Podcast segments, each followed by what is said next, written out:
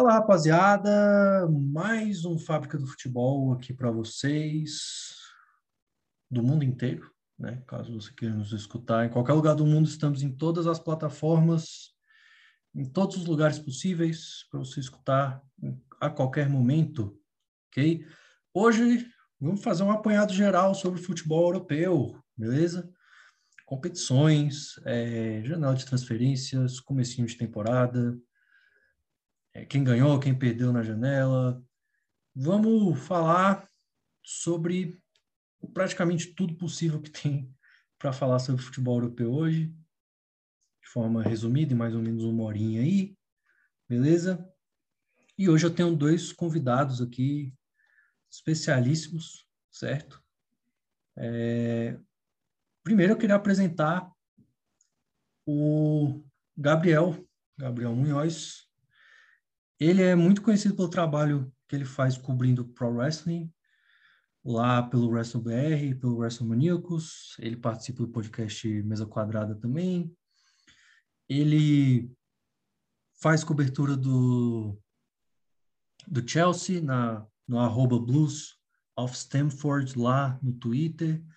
Radialista, jornalista, o cara é foda, fala de Fórmula 1, ama esportes assim como eu o que é esporte o cara está assistindo, corrida de lesma o cara está assistindo, eu acho. Enfim, Gabriel Munhoz, senhoras e senhores. Beleza, Gabriel? Que belíssima introdução, cara. Fico até, fico até emocionado com isso daí. É, muito, boa, muito bom dia, boa tarde, boa noite para quem estiver nos ouvindo. É, muito obrigado pelo convite. Vamos falar aí sobre futebol europeu, uma, um resumão, né? E eu estou muito feliz por estar aqui com vocês. Eu acho que é a minha primeira participação em podcasts relacionado a futebol, apesar de gostar muito e já produzir bastante coisas, ah, como tu mesmo falou, Vitor, eu acho que até nem no, nem no Blues of Temper eu, eu estreiei aí. E desde já pedi, pedi desculpas pela qualidade do, do meu microfone, porque eu estou fazendo com um interno aqui do, do notebook. Uh, cobrem a Amazon depois, inclusive, que, que atrasou minha entrega. Mas estamos aí, vamos falar bastante sobre futebol. Beleza, tranquilo. Meu microfone também é o do notebook aqui, porque eu esqueci de colocar o fone, mas enfim. Valeu. E meu outro convidado é um cara o qual posso dizer que eu participei da formação dele como profissional, de certa forma, eu dei aula para ele quando eu era estagiário, mero estagiário na área de história, na área de educação dei aula para esse cara, eu fui aluno junto com esse cara, quando eu estava lá pelo segundo ano, ele estava no sexto, eu vi ele sendo campeão regional de futsal com a escola em 2013, 2012, não lembro bem. E hoje ele é um baita jornalista, trabalha para o Futebol News Real e para o Correio Brasiliense, um baita no currículo aqui. É, introduzindo a vocês, apresentando a vocês, Eduardo Fernandes. Fala, Eduardo, tudo tranquilo, mano? Salve, salve, rapaziada. Boa noite para todo mundo. Boa tarde, bom dia, né? Para quem estiver escutando a gente. Muito obrigado, Vitor, pelo convite. Confesso que fiquei com um pouco de inveja do currículo do Gabriel, tá? Caraca, o cara gosta de tudo, que é isso? O cara sabe muito, hein? Mas aí agradecer pelo convite. Eu espero que todo mundo goste do episódio de hoje, que a gente vai fazer, vai fazer um, um baita episódio. Vamos falar sobre tudo aí do futebol europeu. E é isso, vamos embora. Pro meu podcast eu só chamo gente foda, não tem jeito. O mais fraquinho sou eu mesmo, mas vamos que vamos, né? É, sabe que, com o que, que eu queria abrir aqui? Eu não sei se a galera tá ligada, mas hoje, finalmente, ocorreu uma coisa que, assim, eu achava, eu sinceramente achava que nem ia rolar mais, eu achava que, tipo assim, tinha acabado qualquer possibilidade disso acontecer e que é, já tinha sido esquecido e que o Newcastle continuaria nas mãos dos irmãos Robin, né? Que foi a compra do Newcastle por um grupo, por um consórcio saudita, né? Segundo a fonte aqui, segundo o próprio The Guardian, né, o jornal britânico, o clube foi adquirido por cerca de 300 milhões de libras para comprar 80% do time. O restante fica com os irmãos Rubin, a empresa PCP Capital Partners, da Amanda Stavley, que deve ser a nova CEO da, da instituição, e a aquisição já está praticamente feita, né? O Newcastle confirmou em nota oficial, certo, que a, inclusive a própria Premier League aprovou todos os trâmites legais, e é isso, né? Vemos pessoas com certa expectativa para que o Newcastle volte a dias de glória, como já teve no final da década de 90, em outras décadas ali. É um dos maiores clubes do norte da Inglaterra. É, atualmente, o rival principal do Newcastle, que é o Sunderland, está mal das pernas, está na terceira divisão. O Newcastle já chegou a descer para a segundona um tempo desses, junto com Aston Villa também e tal. Foi um dos grandes que chegou a descer esses tempos.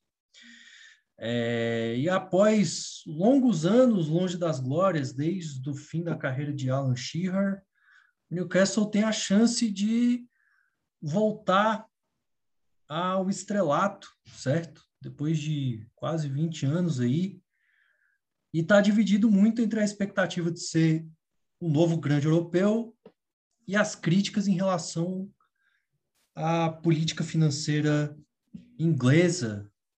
Não só inglesa, mas de outros países do mundo que aceita fazer negócios com é, empresários, homens de negócios sauditas, né, que são conhecidos por que é um país, no caso, a Arábia Saudita, conhecida por ser não só um grande exportador de, de petróleo, mas também pelas suas inúmeras e várias violações de direitos humanos, eu gostaria de começar aqui contigo, Gabriel. Queria saber a sua opinião sobre essa aquisição, o que, que você acha, o que, que você acha que o futuro aguarda para o Newcastle. Eu acho que seria interessante abrir isso com a maior bomba do futebol europeu de hoje. É, então, eu fico um pouco dividido, na verdade. É, assim, eu acho que aumentar a quantidade, o número de, de equipes que tem capacidade financeira e também é, tática em, em, questão de qualidade de jogadores é, para bater de frente com os gigantes europeus é sempre bom. É, a gente tem que ficar feliz quando quando aparecem clubes assim que conseguem chegar no chegar e surpreender também. É, mas claro, tem toda a questão de, de ser o terceiro clube que fecha com, com empresas, com basicamente com coisas relacionadas aos Emirados Árabes, é, além do, do City e do PSG. O, o Newcastle agora é a quinta-feira que tornou o Newcastle o clube mais rico do, do futebol e isso vai ser marcado pelos próximos anos conforme eles forem evoluindo. É, obviamente a gente tem que lembrar que dinheiro não compra tudo, então vai levar um tempo para o Newcastle é, chegar, virar ganhar competitividade. Afinal, PS, outros exemplos já aconteceram antes. PSG é, levou muito tempo para para evoluir e para chegar numa final de Champions. É, o Manchester City, mesma coisa. O Chelsea, mesma coisa. Levou muito tempo para era trazer os frutos. E a gente tem que ver como que vai como que vai, como que vai, o que, que vai acontecer pelos próximos meses, pelos próximos anos com o Newcastle.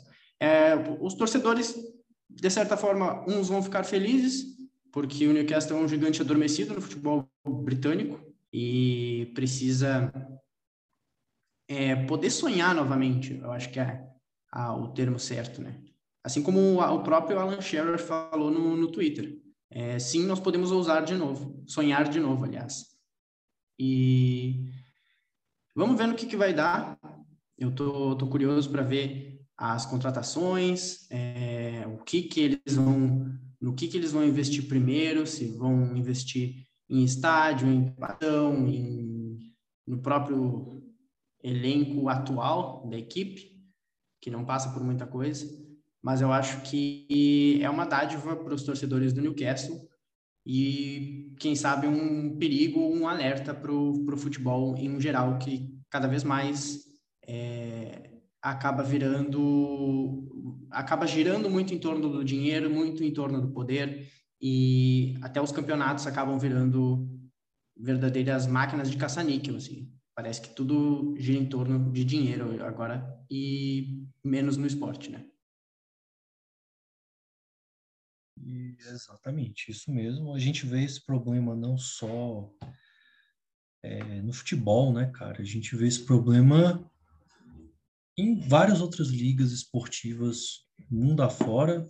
Acho que não me escapa, o dinheiro sempre vai falar mais alto. Hoje em dia, acho que já era, é tudo negócio, é tudo produto.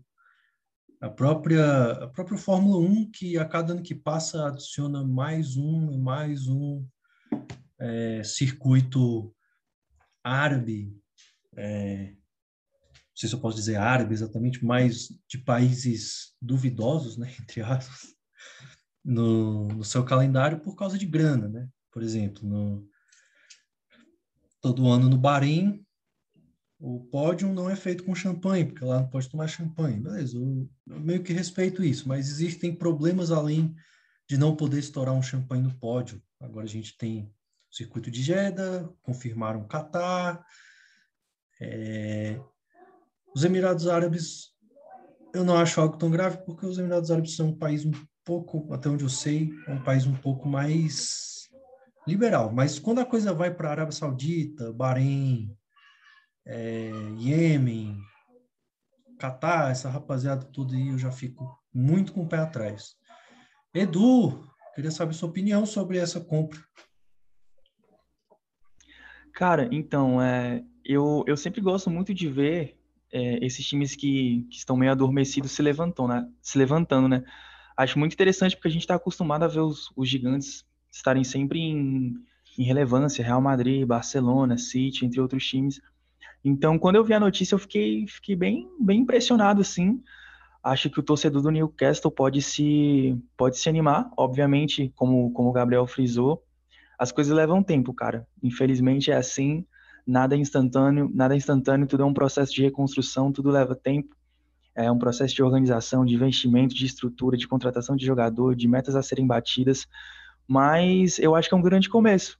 Eu vi aqui que, que, que o Newcastle é, tá com uma fortuna, se eu não me engano, o, o, o fundo que comprou, né? 14 vezes é, maior do que, do que a fortuna do dono do City. Ou seja, além de, ter, de estar com essa distância, com esse, com esse tamanho tão distante, ultrapassou todos os outros bilionários do mundo do futebol, PSG, todo o resto. Então, é, eu acho que vai ser interessante, cara. É, no, nos últimos 14 anos, se eu não me engano, o Newcastle rebaixou duas vezes. Então, acho que dessa vez, acho que o torcedor do Newcastle pode se empolgar, pode criar expectativa. Mas leva tempo, cara, ainda mais porque o Newcastle tá no, no campeonato que, que é o mais difícil do mundo. Tem o Liverpool, tem o City, tem o Chelsea, tem o United é, voltando agora com o Cristiano Ronaldo. Então vai levar, vai levar tempo, vai ser difícil, mas, mas é um começo, cara. É um, é um ponto de esperança, é uma luz no fim do túnel. Eu acho, acho que vai ser interessante. Eu quero ver como, como que, que o Newcastle vai se portar é, nas próximas janelas de transferência, como vai ser a contratação de novos jogadores, quais jogadores é, irão se propor a jogar do Newcastle, apesar de, do Newcastle ser um gigante, como você frisou no começo, ainda existe, existe aquela, aquele sonho da, da, da maioria da rapaziada de querer jogar num Liverpool da vida, num Real Madrid da vida, mas é, é, projeto, cara. Provavelmente eles vão ter um projeto muito interessante agora, além do dinheiro. É, pro, provavelmente vão querer bliscar uma Premier League, vão querer, vão querer voltar para uma Champions League, eles com certeza, a partir desse investimento, vão querer alçar voos mais altos. E é, e é o que faz mais sentido com, com o tamanho do investimento que, que foi colocado no projeto agora. Acho que vai ser muito interessante e estou muito curioso aí para ver se esse médio e longo prazo aí do Newcastle. Eu acho que curiosidade define muito bem o sentimento da maioria da galera, né? Eu acho que quem não está muito feliz é quem é torcedor do Sunderland, na verdade, né? Que vê o time nadando, nadando e morrendo na praia. Enfim. É, uma coisa que eu, que eu pensando bastante aqui é que o potencial para que o Newcastle tem uma grande rivalidade com os dois de Manchester, com o Liverpool é muito grande. Agora com essa compra por causa da por causa de conveniência geográfica, né? Todos os quatro times são do norte da Inglaterra. Eu acho que seria muito legal ver o Newcastle tendo esse embate, né? Porque aí o, o Newcastle seria meio que o, o representante do mais norte possível da Inglaterra, que é aquela região ali de, de Newcastle, é, Sunderland, certo? Que fica ali até um pouco mais próximo da Escócia, se não me engano. E, cara, eu tô muito curioso também. Eu mal posso esperar para a próxima janela de transferências, no caso de verão, porque eu acho que agora, em janeiro, não sei se dá para fazer muita coisa. Mas a próxima de, gerão, de verão, aliás, eu acho que dá para fazer um estrago. Eu acho que dá para contratar uma galera boa aí de ligas de ligas não tão boas, né, quanto a inglesa. É, eu pego o exemplo do West Ham que conseguiu fazer boas contratações a partir da liga a partir da liga tcheca, né, que no caso seria o Kufal, o Suchek e tal. E algumas outras ocasiões em que clubes conseguem bons jogadores de ligas assim, né? Você vê o Fred se destacando no Manchester United vindo do Shakhtar Donetsk, o próprio Douglas Luiz no Aston Villa, né? E tudo mais. É, então, excelente. Isso aí, nosso primeiro assunto do dia, que foi um assunto meio surpresa, né? É, como foi uma notícia... Muito surpresa, eu diria. Exatamente, porque é uma notícia surpresa, bem, muito surpresa. Tarde, é, realmente. Da tarde que eu fiquei assim, cara, mas a gente tem que falar disso, porque eu acho que vamos falar de futebol europeu e tem que falar de, um, de uma parada que vai mudar o rumo, né, do futebol europeu. É, e, e só para rapaziada entender também, né, que que apesar do Newcastle estar adormecido há muito tempo, ter, ter rebaixado em algumas outras ocasiões, o Newcastle é muito maior que o City e o Tottenham, tá? desse, que esses aí que já estão figurando em Champions League, em final, pra galera entender Isso. que não é qualquer coisa, tá? O time tem história, pô, melhor respeitar. e apesar de ser uma, apesar de ser uma surpresa hoje, no dia de hoje, é, tinha sido vetada pela Premier League no ano passado, né? Então vem há um ano aí Sim. o Asas da Arábia Saudita tentando fazer essa compra e, e, e lutando né? Mas assim, eu acho que a, dado o, as forças atuais de Tottenham e Arsenal, o, o Newcastle rapidamente vai vai voltar para ser a quinta força do campeonato inglês ali, do, da Inglaterra, os investimentos que fizer, vai ser, bem, vai ser bem fácil de chegar nesse patamar. Tem que ver se vai logo de cara fazer uh, um estrago ali com os quatro principais clubes ingleses atu da atualidade. E também tem toda a questão de um projeto, né? Não adianta ter todo o dinheiro com certeza. mundo não, e não ter um projeto de longo prazo. Até não consegue nem, quem sabe, não, dependendo do projeto, a gente não consegue nem atrair jogadores uh, com potencial, jogadores. Enfim, é, é, que nem o, o, PSG começou muito devagar, começou trazendo é, pequenas pessoas, começou a trazer é, grandes craques, mas que já não, que, que estavam mais na, pro, da metade para o fim da carreira, e aí foi levando, foi levando até que conseguiu montar um time, que é o time que está atualmente na, na boca do povo, com o Messi, com o Mbappé, com o Neymar, mas levou muito tempo para eles conseguirem fazer isso, então tem toda um, uma gestão agora que, que vai ter que ser trocada e estudada, porque os caras foram de 8 a 80 em questão de um dia, em questão de 24 horas. É, e, e, mal comparando também, eu acredito que, que é que nem o Vitor também falou, né? A próxima janela do, do, Newcastle vai ser muito interessante, porque a gente tem curiosidade de ver é, quais jogadores o Newcastle quer alçar. E mal comparando, né? É, eles ainda nem começaram, mas eu, eu sou muito fã do projeto do, do Red Bull Bragantino aqui no Brasil. O Red Bull é da Red Bull, naturalmente, né? mas o Red Bull tem, tem ótimos jogadores, tem um projeto muito consolidado, tá aí na final da Sul-Americana, tem ótimos jogadores, eles conseguiram pegar é, muitos jogadores de, de, alguns, de alguns times de elite aqui do Brasil, alguns jogadores médios, outros jogadores muito bons e conseguiram montar um coletivo muito forte.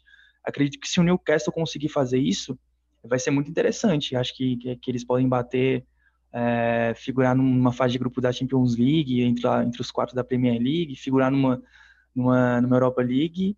Eu acho que vai ser muito interessante. Eu só espero que o Newcastle fique longe do meu Flamengo, né? Para deixar o meu Flamengo para lá. Não contrata ninguém do Flamengo, não. Fica, fica para lá. Agora tem o Andrés aí, né? Para eles tentarem contratar. Deus me livre. A galera. é... O Kennedy já jogou no Newcastle, né? Não tô falando já, bobagem, eu acho que já. É, eu acho que no Newcastle e no, e no West Ham também. Ele, ele é, atualmente é do Chelsea, né? Tá emprestado ao Flamengo. Mas ele fez uma ótima temporada pelo West Ham. Fez uma ótima temporada. Deixa eu só confirmar isso aqui. Agora eu ver essa pulga atrás da orelha. Mas eu acho que jogou mesmo, pô. Ele, ele, ele, ele figurou muito. Ele não ficou Sim. muito tempo no Chelsea, não, ele figurou. Ele, jogou no, no, Newcastle mesmo. E eu lembro dessa passagem dele, 18 19. E jogou no Watford, Eduardo. Não foi no West Ham também, não? Não, foi no Watford. Mas ele jogou ah. poucos jogos por lá. A passagem de destaque dele foi pelo Newcastle mesmo, muito bem lembrado pelo Gabriel, uhum. valeu, Gabriel. É, aliás,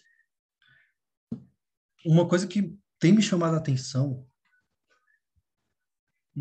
em relação ao futebol europeu, às janelas europeias, é o quanto clubes brasileiros têm sido participativos nas janelas europeias, né?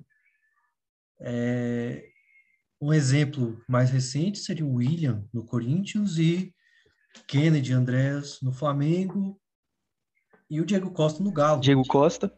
Exatamente, o Diego Costa no Galo. São aquisições que chamam muita atenção. É, Douglas você... Costa também, né?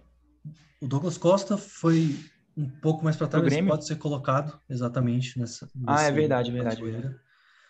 É... Parece que foi agora, mas não. É, parece que foi agora, mas não. Parece que é porque o tempo está passando tão rápido, cara, que a gente. Davi Luiz assim, também, né? Davi Luiz. Davi Luiz, verdade. verdade então, assim, É, quando falam esse negócio de que os caras têm. Ah, não, são caras que têm mercado no futebol europeu. Cara, não estão falando isso para elevar uh, o nível da contratação. É porque, de fato, são caras que têm mercado no futebol europeu. O Milan, de última hora, tentou de todo jeito o, o William.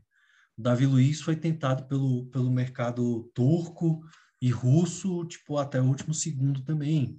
Times médios da Espanha procuram, procuraram esses jogadores, times médios da Itália procuraram esses jogadores. Vocês acham que o, o futebol brasileiro, o campeonato brasileiro, ao, aos poucos, está recuperando um pouco a imagem que já teve, trazendo esses jogadores? Cara, é, eu acho que, não sei se vocês pensam na, dessa maneira, mas eu acredito que essa foi a melhor janela de transferências do Brasil nos últimos tempos, cara. Acho que muitos times conseguiram se reforçar de uma maneira muito boa. Corinthians montou um, um bom elenco, trazendo o William é, e outros jogadores que não estavam na Europa, mas que também, mas que também é, vieram para agregar muito bem. O Renato Augusto, Juliano, Roger Guedes. O Flamengo conseguiu o, o Andréas, o Kennedy, o Davi Luiz. Eu, eu como flamenguista, eu cara, posso dizer para vocês que eu jamais imaginaria que, que a minha zaga tivesse Davi Luiz. Passei muito sufoco com o Flamengo por muito tempo. Então, eu acredito que, como o Gabriel tinha falado sobre, sobre projeto, cara, acho que, além do dinheiro, eu acredito que, que o Brasil, alguns times, apesar de, de muitos ainda estarem endividados, alguns é, possuem poderio financeiro. Acho que da, da América, os brasileiros são que, os que mais possuem esse poderio. Então, acredito que, além desse poderio financeiro, o projeto ele tem agradado a muitos jogadores. Acho que o Flamengo, é, particularmente, eu acho que ele não, em projeto e estrutura, ele não deve nada em alguns, em alguns times europeus. Assim, estrutura, é, dinheiro também, capacidade de títulos, ambição, é, projeto a longo, médio prazo. Acho que o Flamengo não deve nada, tanto o Galo surgindo agora, quanto o Palmeiras também. Acho que esses times que estão mais em, em posição de destaque, eles não devem nada para esses times. Então, cabe ao jogador se interessar, cara. Acredito, como você falou, o William teve a oportunidade de ir para o Milan também, mas por que não vir para o Corinthians? Porque o, o que, que, ele, que ele pode não ter aqui no Corinthians? Ele pode, além de, de, de ser um, de um cria da base, ele pode ser um cara que pode se firmar também como ídolo levando o time a, novamente a dias de glória, porque o Corinthians vinha passando por dificuldades é, financeiras, não vinha batendo, um, chegando em Libertadores com, com, com facilidade. Então, acredito que, que o Brasil agora ele, ele tá deixando de, de dever para esses, esses times europeus, cara. Acho que a gente tem atraído é, com bons olhares grandes jogadores e essa foi essa, essa janela de transferências foi, foi realmente muito impressionante. Eu fiquei muito satisfeito. Eu acredito que, que esse campeonato brasileiro agora, não, não talvez esse ano, né? Mas a partir do ano que vem, acho que ele pode ser pode começar a ser mais nivelado por alto. Porque muitos times vão, vão se reforçar muito bem, cara.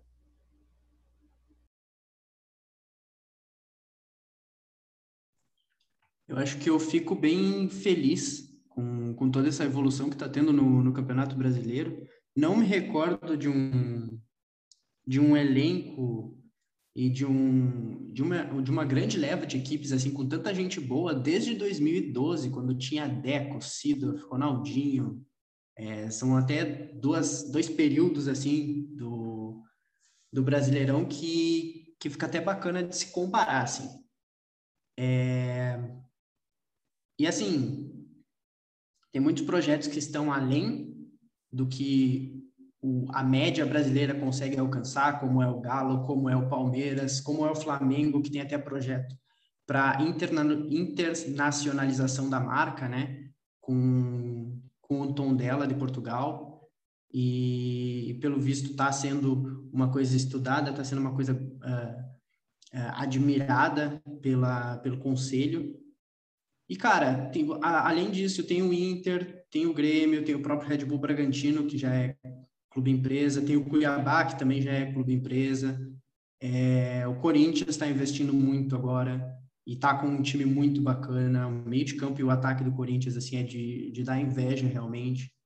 Então, como eu disse, eu acho que vale a mesma premissa que eu falei para o campeonato inglês.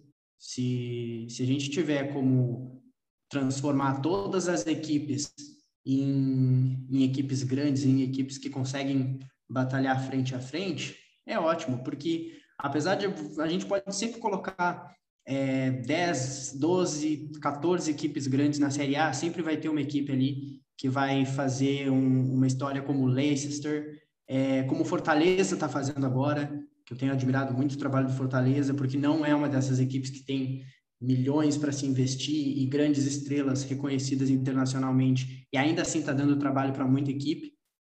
E logo mais a tendência é que não, não vá mais ser vergonha ou não vai ser é, uma tristeza cair para a Série B, porque com tanto time bom na Série A, fica até impossível é, o pessoal não cair em alguns momentos para disputar a Série B, porque a Série A está tá realmente recheada de, de grandes estrelas, grandes investimentos e grandes equipes.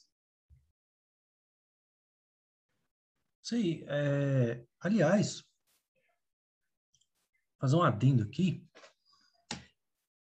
antes da gente pular de volta para o futebol europeu, porque os tópicos se casam, né? Mas o futebol brasileiro estruturalmente, apesar da Copa do Mundo ter deixado poucos legados, a Copa do Mundo fez o Brasil evoluir na, no quesito futebol, no quesito estrutura, né?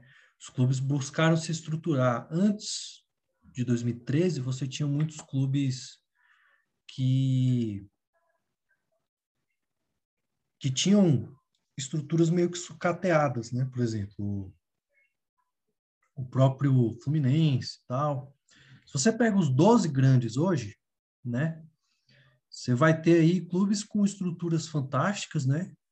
Acho que uma das poucas exceções, infelizmente, é o Vasco, que parece que não fez nenhum tipo de avanço. Fez boas reformas, é, trouxe tecnologias novas para São Januário e tudo mais, mas, evolu mas evoluiu muito pouco. O Santos, apesar da Vila Belmiro ser pequena, está sempre fazendo reformas pontuais. Corinthians com a Arena Nova, com um CT bom, Palmeiras nem se fala, fantástico tudo. O São Paulo sem perder a identidade, sempre renovando o Morumbi, sempre com um CT excelente. Flamengo com um CT excelente, utilizando o Maracanã, Fluminense idem. Botafogo com um CT muito bom e usando o Newton Santos, apesar de todas as dificuldades que o Botafogo tem financeiras.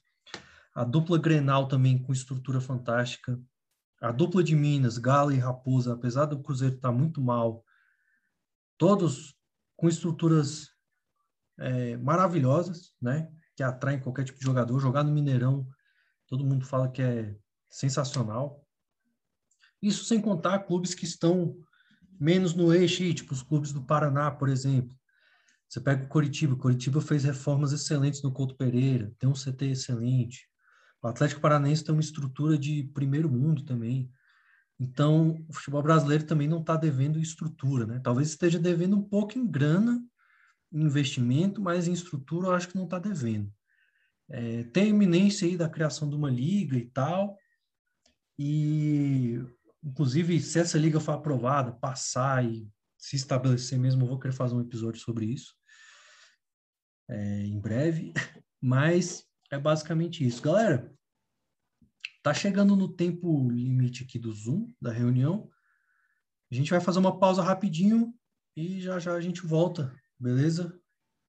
Então já já estamos Fechou. Falou. Beleza.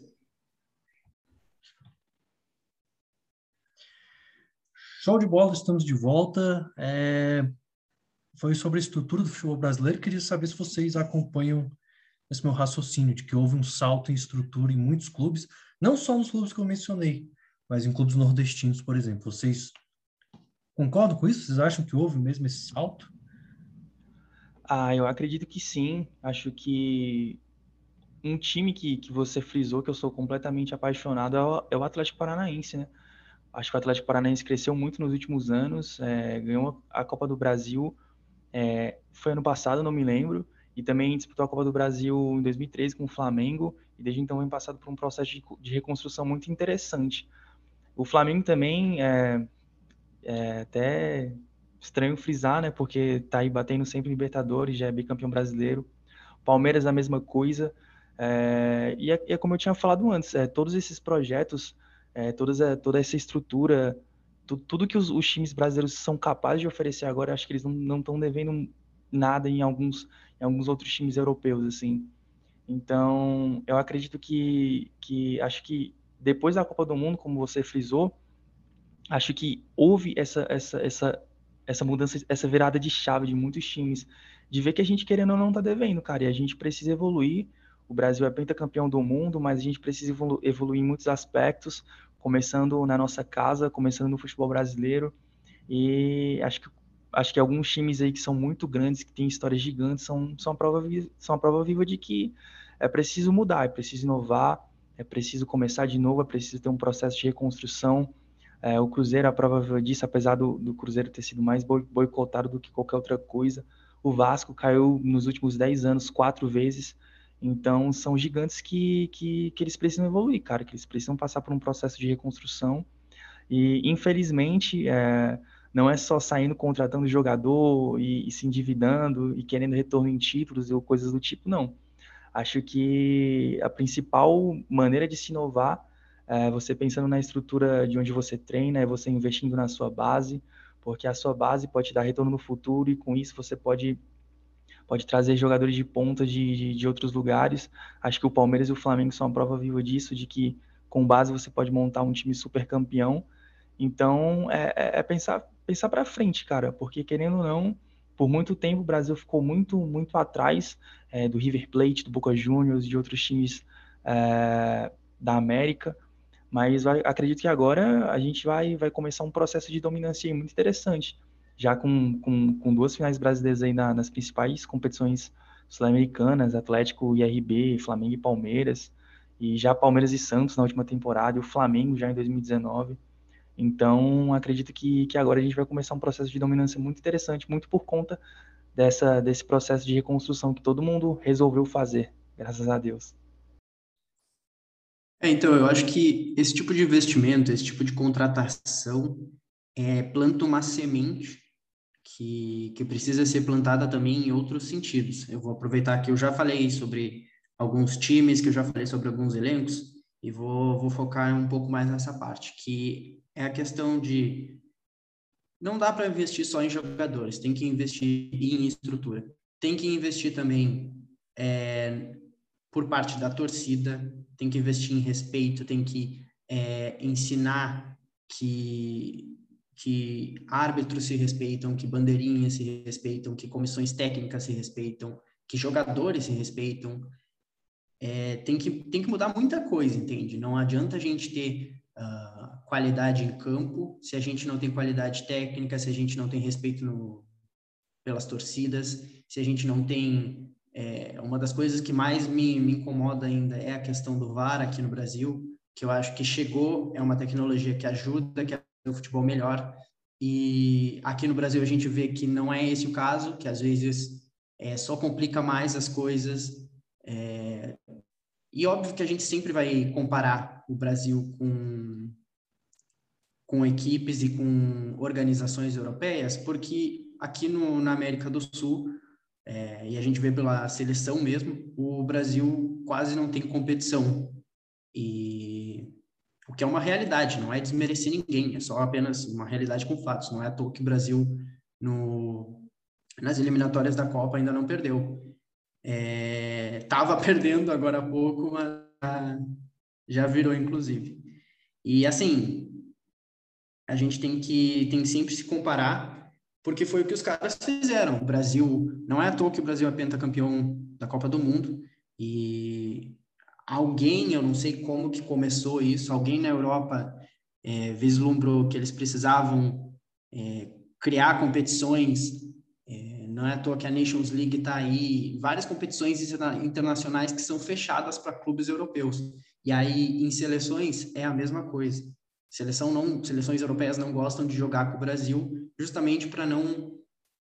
Pra, é, é basicamente uma panelinha, entende? A gente está tendo que se virar é, entre nós, e eu acho que a gente precisa, é, principalmente, desses quesitos: torcida, é, melhorar a qualidade é, técnica de juízes, de bandeirinhas, de comissão arbitrária. Eu acho que tem que ter muito mais respeito e muito mais qualidade fora de campo também. Show de bola. É... Eu concordo muito em relação a essa questão da arbitragem também. E estrutura geral, né, nesse sentido, por exemplo. Então, a questão da arbitragem. Além de ter mais respeito, acho que deveria profissionalizar permanentemente aqui no Brasil. É um debate que sempre se tem, que os próprios árbitros batem nessa tecla e que é pouco atendido. Mas, na minha opinião, acredito que em breve a CBF deve resolver isso, eu acho, por alguns tipos de evolução que ocorreram alguns tipos de evoluções que ocorreram aí nesses últimos três, quatro anos. Mas, de qualquer maneira, é um, é um, é um ponto muito interessante que você tocou, Gabriel. Ok, é, então, futebol europeu de vez, né? Chega de falar de futebol brasileiro e comparação. Vamos pular para De vez, de vez, de vez. É, então, eu vou já deixar bem claro para mim que o maior vencedor da janela é o Paris Saint-Germain. Não foi uma janela maluca do Paris Saint-Germain de, ah, tenho dinheiro, vou pagar é, para qualquer um vir para o time, qualquer um que eu queira vir para o time. Não, foi uma janela inteligente. Trouxeram jogadores livres do mercado, pagaram algumas boas contratações a custo zero. Você teve a adição do Donnarumma, por exemplo, que eu não vi muita necessidade, mas dá para entender, dá para entender a adição do, Noma, do, do Donnarumma, mesmo que o Navas fique putinho e tal, dá para entender a adição do Donnarumma. É, a vinda do Hakimi é, assim, para mim, facilmente uma das melhores contratações da temporada dentro da Europa. É um baita de um lateral, um cara que joga demais, demais, demais. O Messi, assim, nem preciso falar, o Messi foi um, um roubo. O cara veio de graça, tipo, o Sérgio Ramos também, o Hinaldo. E eu acho, e na minha opinião, foi, a, foi as, foram as movimentações mais inteligentes da janela de transferência, foram as do PSG. O Chelsea também foi muito bem, mas eu queria saber quais são os destaques para vocês maiores e quais são os grandes vencedores dessa janela. Cara, eu acho que a resposta é muito óbvia, né? O PSG com certeza ficou muito à frente dos outros. Acredito que, que o PSG conseguiu contratar jogadores para preencher lacunas que faltavam. Querendo ou não, um lateral direito era o que faltava. Acho que o Hakimi é uma ótima, contra, uma ótima contratação. Nuno Mendes também é uma, era uma promessa do Sporting que, que, que, já vinha se destacando no campeonato português e que também, sem sombra de dúvidas, comparando com, com, com os laterais esquerdos que, que o PSG tem à disposição, é muito melhor. Eu acredito que falta engrenar, né? Falta engrenar, mas sem sombra de dúvidas, em contratação se destoou muito. O Chelsea, para mim, contratou a peça que faltava. É, acho que o coletivo do Chelsea, a gente pôde ver na Champions League, é, é, é, muito bom, muito bom mesmo. Mas, de fato, o Timo Werner não consegue dar, entregar o resultado que o time precisa, perde muitos gols. E o Lukaku, sem sombra de dúvidas, é o top 3 melhores centroavantes do mundo facilmente. Então, contratou a peça que faltava acredito que, que o coletivo do time incorporou muito mais e é um time que vai dar muito trabalho ainda é, né, nessa temporada. O Manchester United contratou a lenda, né? Acho que um dos maiores ídolos do clube, o Cristiano Ronaldo. É, contratou o Sancho também, também contratou o Varane. Então fez uma boa janela. É, eu acredito que, que, também, assim como o PSG, falta engrenar. É, acredito também muito, muito por conta dos seus treinadores, mas também fizeram boas contratações. É, não me lembro de, de, de, outra janela tão boa de, de algum outro time. O City contratou o Grealish, mas sim, né? Não é, é bom, mas também não é algo assim que acho que vai impactar tanto no time, que acho que não é um cara que, que vem para mudar tanto. Acho que a, a grande aposta do City na temporada era o Harry Kane, mas a gente sabe como é que funciona o Tottenham e sair do Tottenham não é fácil. Então, eu acredito que, que, que vai funcionar mais ou menos dessa maneira. Se o PSG engrenar, vai ser difícil parar mas acho que alguns outros times vêm, vêm forte também. Infelizmente, o Barcelona não é um desses times, vem, vem, vai passar por um processo de reestruturação agora. Tem peças bem medianas. acredito que o principal jogador do, do Barcelona é o Depay. É um bom jogador, mas isso diz muito sobre o Barcelona, muito mais sobre do que sobre o Depay.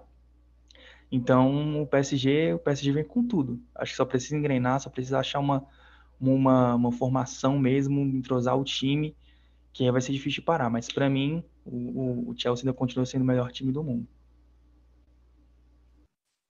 É, eu sempre quando quando a gente quando eu faço gravação, gravação com qualquer tema, com qualquer pessoa, sempre que eu fico por último eu tento é, diferenciar para não ficar repetido todo mundo falando a mesma coisa, mas obviamente concordo com vocês em toda a questão do Chelsea e do PSG. É, vou reforçar um pouquinho a contratação do Grealish no Manchester, porque eu assisti é, três jogos que, que ele participou e eu gostei muito do, da facilidade que ele entrou no time. Não parecia que ele tinha recém-chegado. É, isso me surpreendeu muito. Eu acho que ele tem um bom, um bom futuro pela frente no time do Guardiola. A liderança do Cristiano Ronaldo, né? Que é influência máxima. Já tinha gente até mudando de dieta por causa dele lá no, no United.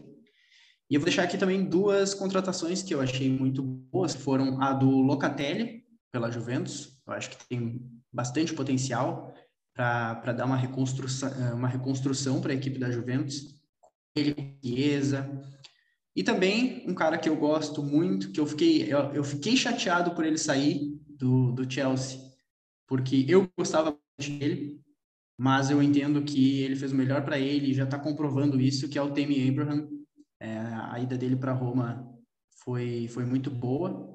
O Barcelona já quis ele em, em, outras, em outras janelas. E eu acho que essas foram as contratações que mais se destacaram, sim. Mas não tem como competir com o PSG nessa janela. É, é um bagulho impossível, assim. Os caras conseguiram cinco grandes nomes, um para cada posição. Eles arrumaram goleiro, lateral, zagueiro, meia e atacante. Então, é, não tem como realmente, assim, é uma das melhores janelas da história de qualquer equipe. E eu acho que é basicamente isso, gente. Não, não tem como sair muito disso. Para a gente falar também, é, eu acho que a equipe que mais perdeu foi o Real Madrid. Não porque só teve uma contratação que foi o Alaba, até se tiver mais, peço desculpa, mas no momento só consigo lembrar dele. Mas o Camavinga. O Camavinga também, verdade. Peço perdão, tava, tava esquecendo já. E, mas a, ainda assim segue sendo o maior perdedor da, da janela porque não conseguiu trazer o Kylian Mbappé. sim, é, com certeza. Trouxe um tópico interessante sobre o grande perdedor. O grande perdedor, acho que o Real Madrid pode ser considerado, porque é um time que tem recurso e não conseguiu trazer ninguém, assim, né? Sim, Camavinga e, e, e Alaba são duas boas contratações, mas é, quase como... É quase não, né? O Real Madrid está naquelas épocas de limbo que o Real Madrid tem entre uma época, entre uma era dourada e outra. O Real Madrid pós Zidane teve um limbo ali que foi meio estranho, foi uma galera muito esquisita, tipo Babel, Robin, é, que não são jogadores ruins, né? Mas enfim. É, depois você teve ali um, é, depois você teve o Cristiano Ronaldo, Modric, Benzema, toda essa galera, e o Cristiano Ronaldo sai e aí esse limbo meio que volta. Esse limbo tá voltando um pouco. O Vinícius Júnior está se destacando muito, estou gostando do futebol dele, mas um time que eu fiquei meio triste com o desmanche que ocorreu, dois times, na verdade, né? A dupla milanesca, né? Que seria milanesca que fala, enfim, é, a dupla de Milão, né? Seria a Inter e o Milan. Perderam jogadores importantes. A Inter, principalmente, a Inter foi campeã, perdeu o técnico, perdeu é, dois dos seus principais jogadores. E agora, apesar de ainda estar bem. Putz, essa, agora atrapalhou isso aqui.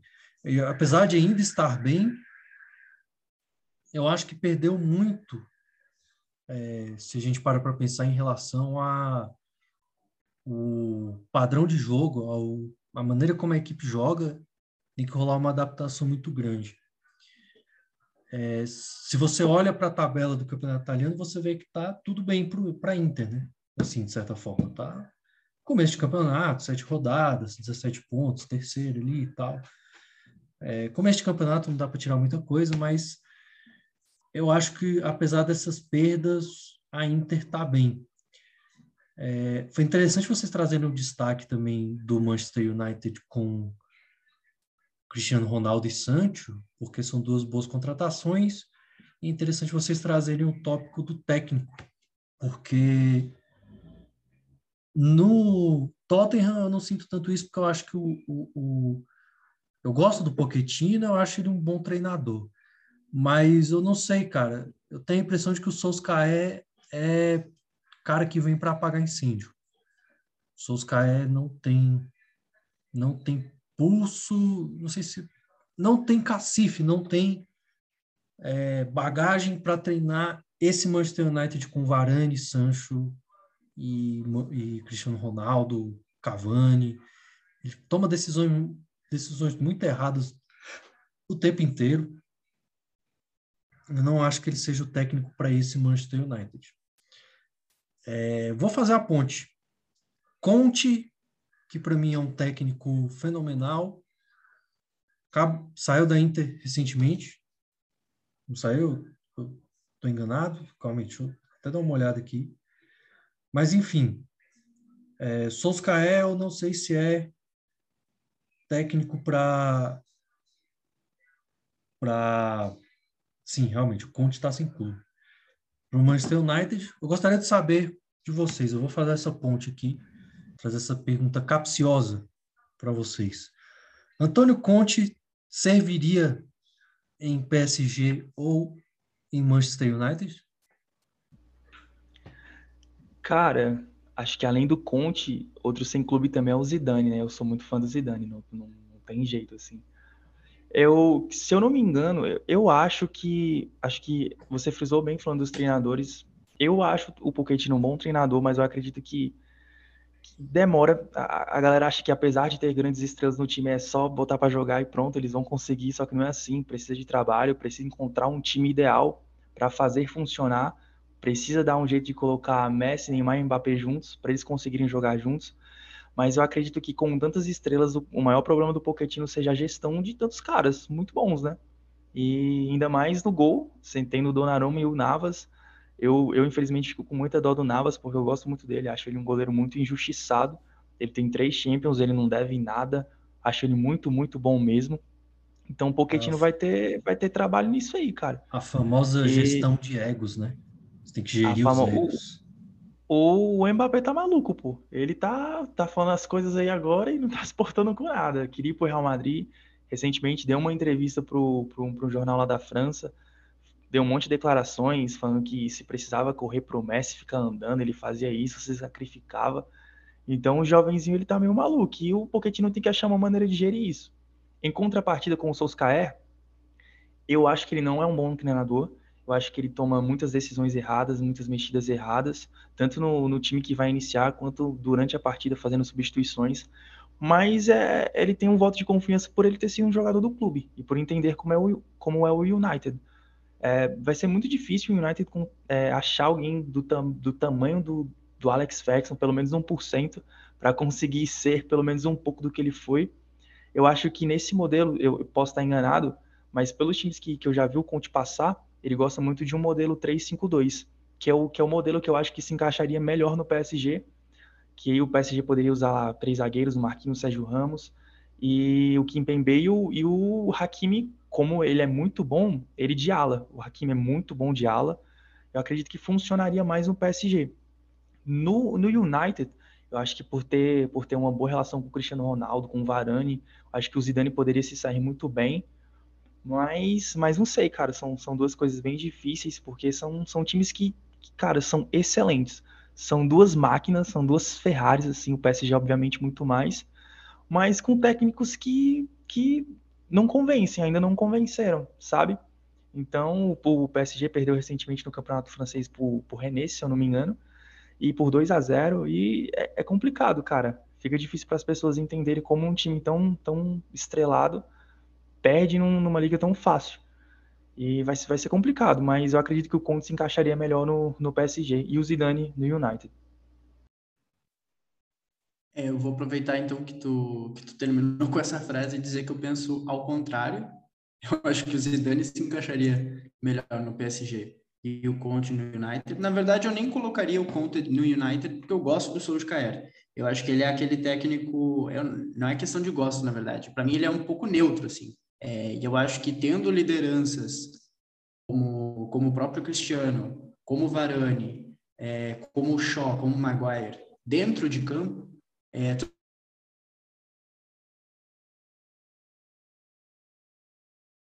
com todas essas novas é, caras que chegaram no, no, elenco.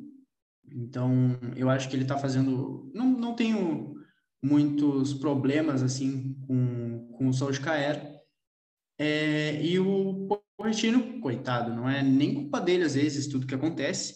É, eu acho que, a menos que tenha sido ele é, o cara que disse que, que queria todas essas contratações e que queria manter tanto Navas quanto Mbappé, eu acho que não é não cabe muito a ele até toda a culpa total de, de ter que segurar todas essas grandes estrelas juntos.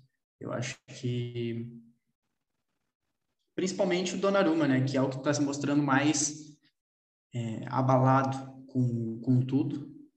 Ele está pedindo mais tempo, ele já estava não, não, tenho certeza agora, então não vou falar muito sobre, mas já estava até falando sobre possíveis é, é, procurar outras equipes ou alguma coisa do tipo assim.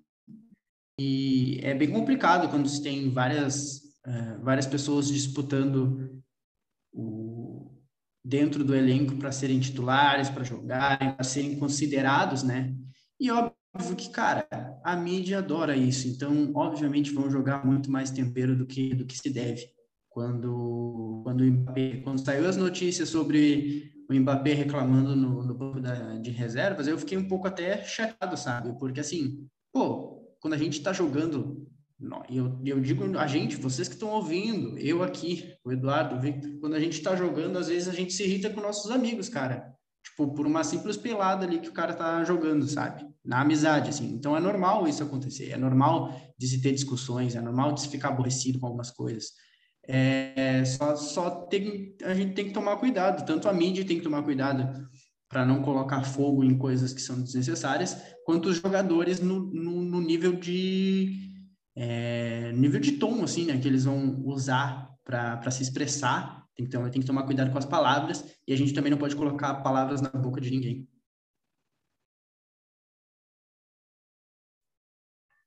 É, de fato, é, é uma situação meio espinhosa essa do PSG, porque como eu meio que não interrompi na fala do Eduardo, são muitos egos, né, para mexer. E eu concordo em relação ao Pochettino. Cara, tem que deixar o Pochettino. O Pochettino provavelmente não pediu todas essas contratações. Quando você está num clube como o PSG, acho que você não pede contratação exatamente. Você pede, mas tipo, você fica, cara, faz o que vocês têm que fazer aí, sabe? Vocês têm a grana, me traz jogador de qualidade. Vocês têm um departamento de inteligência, um departamento de futebol, tal. É, cara, eu sinceramente acho que o Soscaé,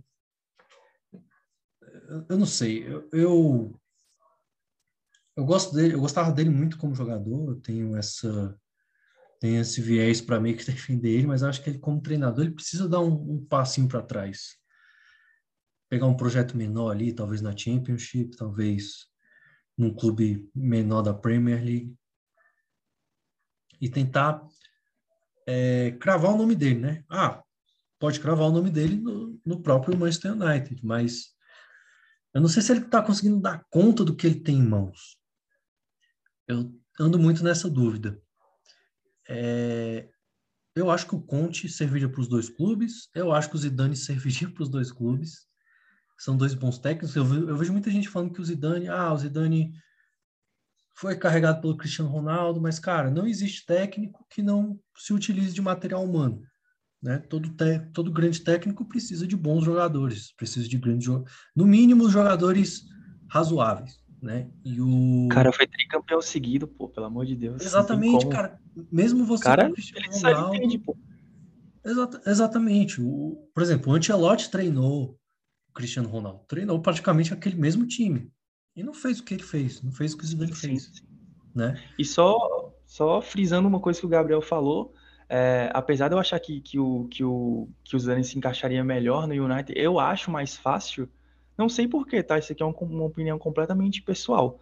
Eu acho mais fácil ele ir pro PSG, não sei por uma questão de, de, de França, de ser a língua dele, de Tá em casa, né, mano? Tá em casa, tá ligado? Eu acho que, eu acho que é mais fácil ele ir pra lá. Talvez com o United seja mais fácil por conta dos caras que ele já trabalhou, por conta do Cristiano Ronaldo, que é o líder e pode ajudar a convencer. Também tem um Varane. Mas eu acredito que ele pode funcionar também no, também no PSG. E, cara, ele tá sem clube, né? Então acho que. Eu acredito que um desses dois técnicos vai cair em algum momento, cara. Quando eles vão cair, eu não sei, mas eu acho que algum deles vai cair em algum momento. Eu acho que o PSG é um ambiente muito mais instável mesmo que o Pochettino seja um técnico melhor que o Solskjaer, eu acho que o PSG apresenta um ambiente muito mais traiçoeiro para o Pochettino. Mesmo que o Neymar goste do Pochettino, mesmo que o Messi goste do Pochettino, o fato do Mbappé não estar muito feliz pode ser ali uma pedra no meio do caminho. Eu acho que e ele cai sinto... primeiro. E eu sinto também que a torcida do PSG é um pouco mais é, gosta de botar um pouco mais de pressão do que a torcida do Manchester United. Também. E sendo que eu não sei exatamente os porquês, talvez porque o PSG nunca tenha ganhado aquilo que eles estão há seis, sete, oito anos aí querendo, que é a Champions League. Chegaram muito perto, mas não conseguiram. E eu acho que é, tem todos esses fatores, né? Tem a questão do técnico, tem a questão da pressão da torcida, tem a comissão é, da, da, equipe em, em geral. Então, tem, tem, são vários fatores né, que a gente tem que acabar é, ponderando. Acho que, acho que essa parada da torcida é muito interessante porque é a famosa pressa, cara. Você não vai ter. É, provavelmente essa pode ser a última temporada do, do, PS, do, do Mbappé no PSG. Então, se você tem o trio que tem e você não conseguir ganhar a Champions, você vai se perguntar, cara, quando é que a gente vai ganhar então? Porque é o trio dos sonhos, todo time quer ter. Então, num debate que eu vi, é, quando assim que o Messi chegou, e ele foi apresentado e tal, tava a Isabela, do, da TNT Sports, ela é, é correspondente internacional na França, e ela entrevistando os torcedores franceses, e eles falando, cara, é obrigação, não tem como. Se a gente não ganhar agora, a gente não vai ganhar nunca mais. Porque, de fato, é o super time do momento, e tem os caras do momento, e pode ser a última vez do, do, do Mbappé antes de, de, de poder ir embora para o Real Madrid, que é o grande sonho dele. Então, se não for agora, quando vai ser, né? Fica difícil. Então, acho que essa pressa por parte da torcida muito mais do que o United, porque o United tem de volta o seu grande ídolo, né? Então, acho que o United tem, tem, tem muitas coisas a bater ainda. Tem um time coletivamente forte, mas em comparação ao PSG é, fica complicado. Eu acho que essa pressão é menor, talvez, né? Porque a torcida do United é maior e a história do United é maior. Mas essa pressa do torcedor do PSG diz muito sobre, sobre toda essa pressão. É, principalmente porque, assim, o Cristiano Ronaldo não, não tá. Ainda não trouxe títulos, mas ele tá entregando em campo. Ele tá fazendo gol quase todo jogo.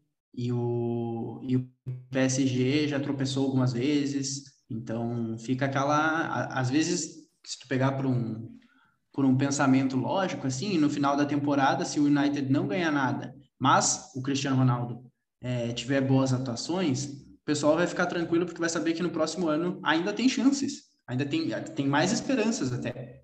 Agora, o PSG, como vocês falaram, se não ganhar agora, não se sabe se vai ter outra chance. Sim, e também, Gabriel, é porque o torcedor, querendo ou não, ele com razão pensa muito diferente da gente que está aqui, querendo ou não, trabalhando, né? Porque o United, além de, de títulos, times também precisam cumprir metas. Algumas das metas que. Metas não, né? De, de algumas coisas que o Cristiano Ronaldo pode bater no, no United, que, por exemplo, a, se eu não me engano, posso estar falando besteira, tá? Tem 10 anos ou 8 anos que o United não termina na frente do City no campeonato da Premier League, cara. Isso, pô, é o, é o, é o rival e, e eles, os caras não conseguem. Os caras, se eu não me engano, não chegam umas quartas ou semi de Champions há muito tempo. Se eu não me engano, acho que a última vez foi, foi na final de 2010 contra o Barcelona. Então, tem muitas coisas a serem batidas. É, é, é muita coisa em jogo também não é só título. Tem metas a serem batidas, tem, tem, tem coisas a serem quebradas, tabus a serem quebrados. O PSG não, porque teoricamente o PSG está ganhando tudo na França, não ganhou na última temporada porque o Lille foi campeão, mas é, é a questão do, do, do projeto grande em si, sabe? Você tem um time que tem e você não vai ficar satisfeito ganhando um campeonato que você ganha sempre, entendeu? Então, acho que, que é, é a hora, cara. Se não for agora, quando vai ser, né? Vai ficar complicado. É, Ligue 1 nada mais é do que obrigação, né? Não tem como. Se não, picha o muro do CT, não tem jeito. É, e a torcida do, do, do PSG é bem xarope, eles são bem ultras mesmo e... É, elas são, eles são. São bem, bem xaropes mesmo. Galera, vamos lá, para finalizar, nós temos aí cerca de oito minutos. Vamos fazer um, um apanhado geral aqui Ligue 1, a briga tá para o PSG. PSG tem algum grande adversário para esse ano? Só me indiquem se sim, quem, se não, não. Cara, o, o Lille foi campeão, mas o Lille tá muito mal das pernas, né? Então acho que se o PSG engrenar, vai ser muito difícil ter alguém para competir, competir, mas eu vejo com bons olhos o Lyon. Acho o time do Lyon muito bom.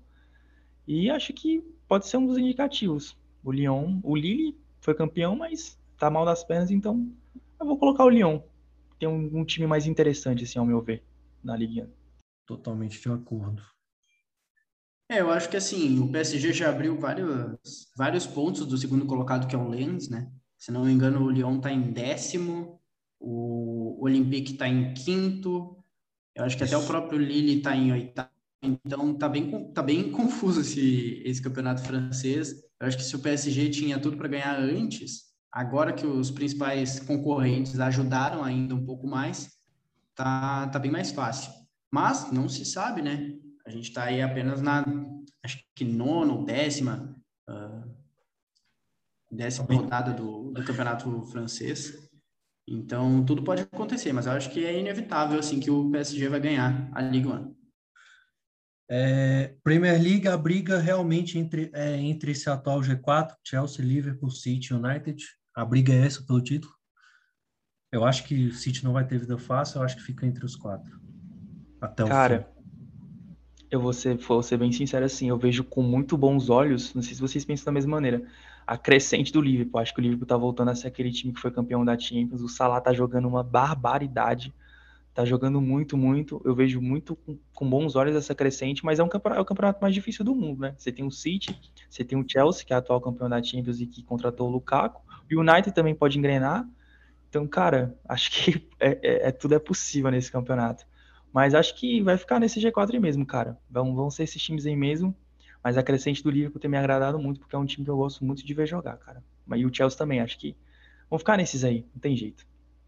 Eu acho que depende muito também de quão longe cada um vai nas competições, nas competições que tem, né? O, o Chelsea está em todas. É, não sei se o Liverpool e o Manchester City disputam todas é, então. as competições da temporada, mas enfim, mesmo que, que estejam, to, basicamente todos eles têm mais que uma ou duas competições para realizar durante essa temporada. E, e, e, é a questão de quem tem mais elenco. Eu tenho que puxar para o meu, porque se eu falar outra coisa além de Chelsea, o pessoal do Blues vai me, vai me cobrar aqui. Então, eu acho que o. Quando eles ouvirem, né? Então, eu acho que o, acho que o Chelsea, até por, por já estar automaticamente uh, hoje como, como líder, vai manter, principalmente porque tem, um, tem basicamente duas equipes é, que podem se dividir, podem revezar, é, podem trocar entre todos esses campeonatos. Não que as outras equipes não tenham, mas eu acho que, por exemplo, poucas equipes ali do, do, do futebol inglês têm um Saul, tem um, um Timo Werner na reserva, tem um Hudson Odoi na reserva. Então, eu acho que vai, vai, vai ficar por aí mesmo. Vai ser entre esses quatro primeiros. Não sei se o City ganha dessa vez. É, eu acho que dessa vez não vai dar para o City, não. Eu também tô achando que não. Para mim, Chelsea ou Liverpool. Vocês vão ficar surpresos de eu não falar United, mas para mim, Chelsea ou Liverpool. Não, também acho que o United não vai, não vai, não vai fazer muita coisa, não. Vai chegar bem, mas acho Chega que tá em mais, é... dois mesmo. Liverpool tá vindo muito bem. acho que se o Firmino engrenasse e o trio inteiro tivesse bem, acho que poderia dar mais trabalho. Mas por enquanto só o Salah e o Mané estão tão bem. Com certeza. Sobre La Liga. Sobre La Liga. É, eu só queria comentar uma coisinha, porque a gente não falou do Barça, e o Barça, pô, o Barça é o Barça, né? O Barça é carta fora do baralho de tudo, completamente, né? Não tem jeito. Realmente difícil pro Barcelona, viu? processo de reestruturação, cara, não vai ter jeito. Tem, tem jovens promessas, mas eu acredito que vai ficar nisso aí mesmo, cara. Não sei se, cara, provavelmente vai figurar no G4, né? Porque querendo ou não, ainda tem um time legal, eu acho. Mas acho que tá muito embolado ainda o campeonato. Acho que Real Madrid ainda é o time, o time mais forte. Atlético de Madrid é o atual, atual campeão também é tem um time muito forte. Mas La Liga é aquilo, cara. É, é complicado também. Você vai jogar contra um, um Granada, um Raio, vai achar que é fácil e às vezes você perde. O Real Madrid vive empatando com esses menores o tempo todo. É sempre sofrível ganhar desses caras. É, o Atlético de Madrid são bons times, né? Não tem jeito. São bons times. Acho que recentemente o, o Luiz Soares fez dois gols, né? De virada. Não sei, não lembro qual, contra qual time foi, mas é sempre sofrível, cara. Mas o Barcelona, infelizmente, vai passar por um processo bem difícil nos próximos anos. Inclusive, eu acho que dentro desse processo vai passar pela Europa League, né? Talvez nessa temporada já. Uhum. Mas Cara, vamos lá. vai ser bizarro. O Barcelona está atualmente nono na tabela. É, apesar do. Tá, tá bem parelho ainda. Então, tipo, não é como se fosse o fim do mundo. Em uma vitória ele já sobe ali para já entra em disputa pelo G4. Então, eu não sei, eu acho que vai ficar entre Real e Atlético. Vai ficar entre os dois de Madrid, mas também queria ressaltar que o Real Sociedade está fazendo uma ótima campanha também nesse nessa temporada, nesse início Boa. de temporada. Boa. Bora cortar aqui rapidinho. E aí, na volta, a gente se despede da galera e faz nossos, fazemos nossos. Deixa vocês fazerem, na verdade, seus merchans aí, beleza? Beleza, beleza. Show de bola. Show.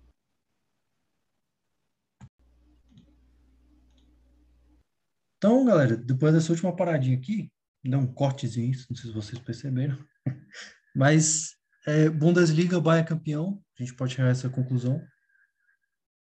Tem alguém que venha muito forte, que eu acompanho muito pouco Bundesliga, me desculpa. Ah, acho que mesmo só o Borussia, né? O Bayern Leverkusen está em segundo. Mas, cara, Bundesliga não tem como, é o Bayern. É, é bem difícil, tá? Acho que, conta, não sei nem quantos, quantos anos consecutivos aí que o Bayern vem ganhando. Oito, mas, inevitavelmente, Nove? É impressionante, pô. É uma, uma hegemonia sinistra, tá ligado? Mas vai ficar ali entre, entre esses aí mesmo. Bayern, Leverkusen, Dortmund vai engrenar ainda, eu acho.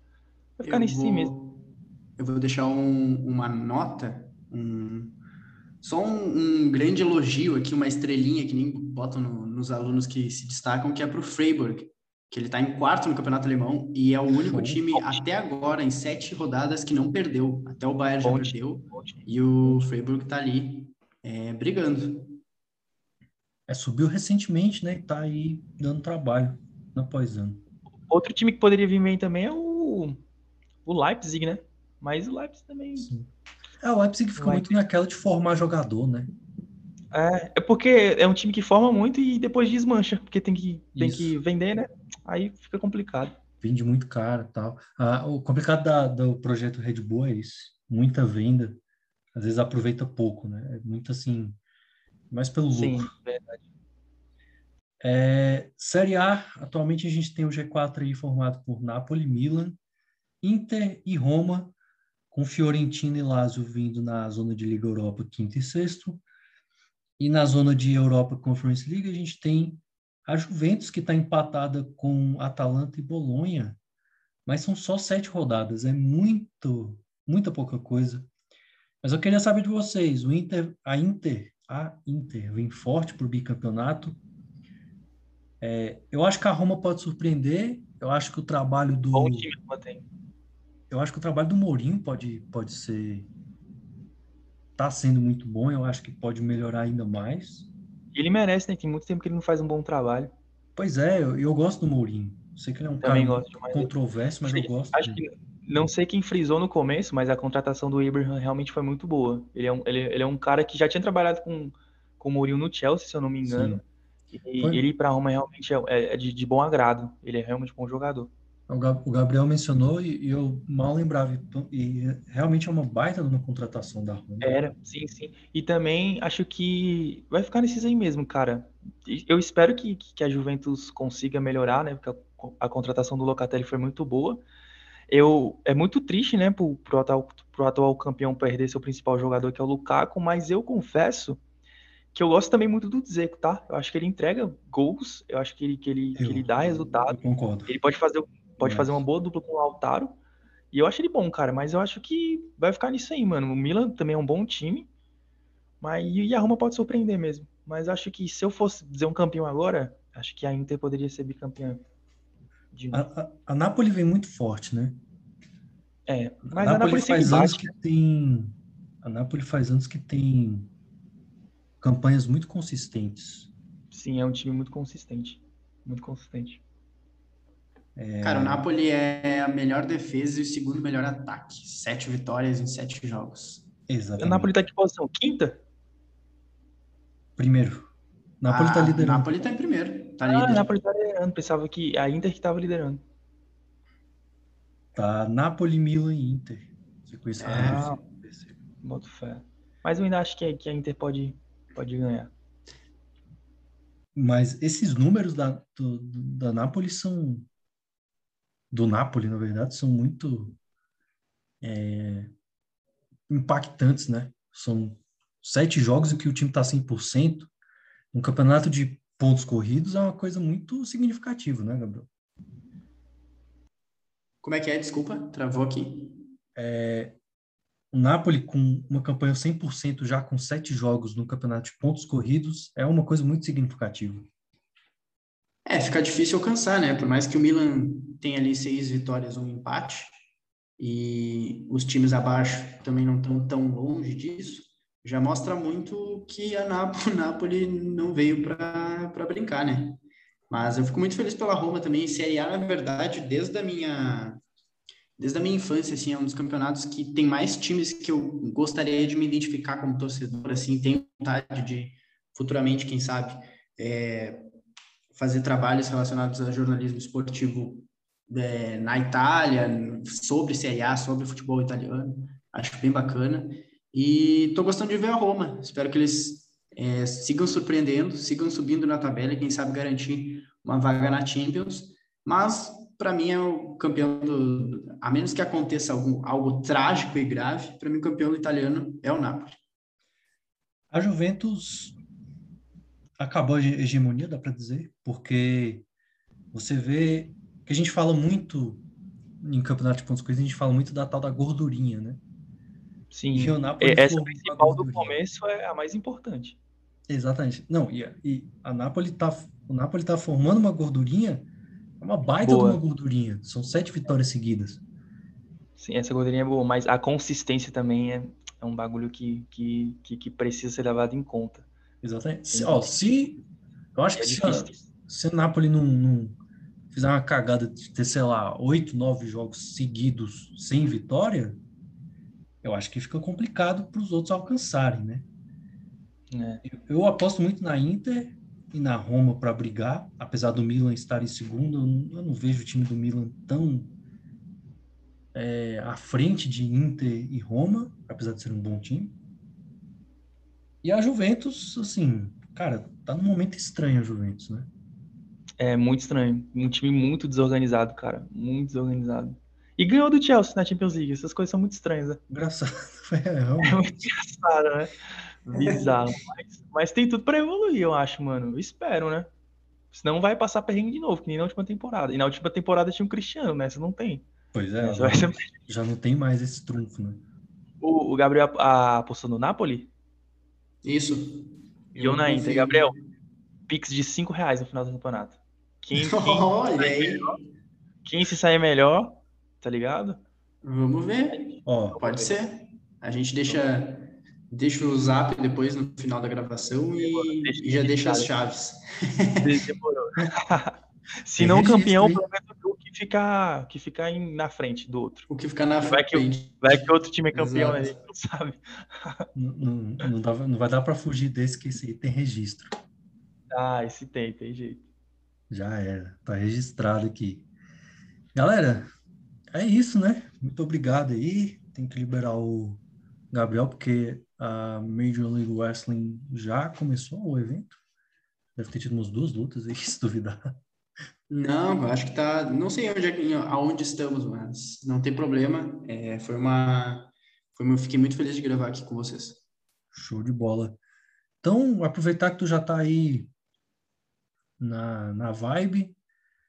É, Gabriel, brigadão, eu que agradeço demais, cara, pela disposição, por tirar um tempinho aí. Quem sabe que tempo é precioso e valeu demais por ter tirado um tempinho pra gente bater um papo aí, foi muito bacana. É, faz teu merchan aí, se despede da galera, pode ficar à vontade, o espaço é seu.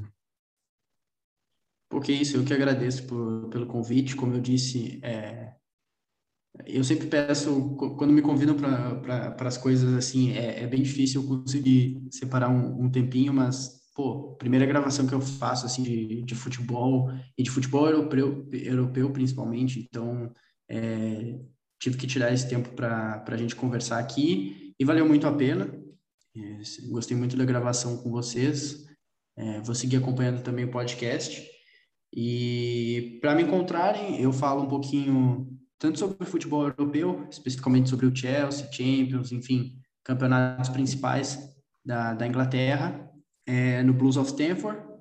É, montei uma, um guia sobre o, a Champions League, sobre os adversários do Chelsea. Logo mais vou estar produzindo mais um conteúdo até o, até o, o, o feriado agora do dia 12. Eu acredito que já esteja na, nas redes. É, sobre Fórmula 1, eu estou escrevendo para a Sportlandia agora.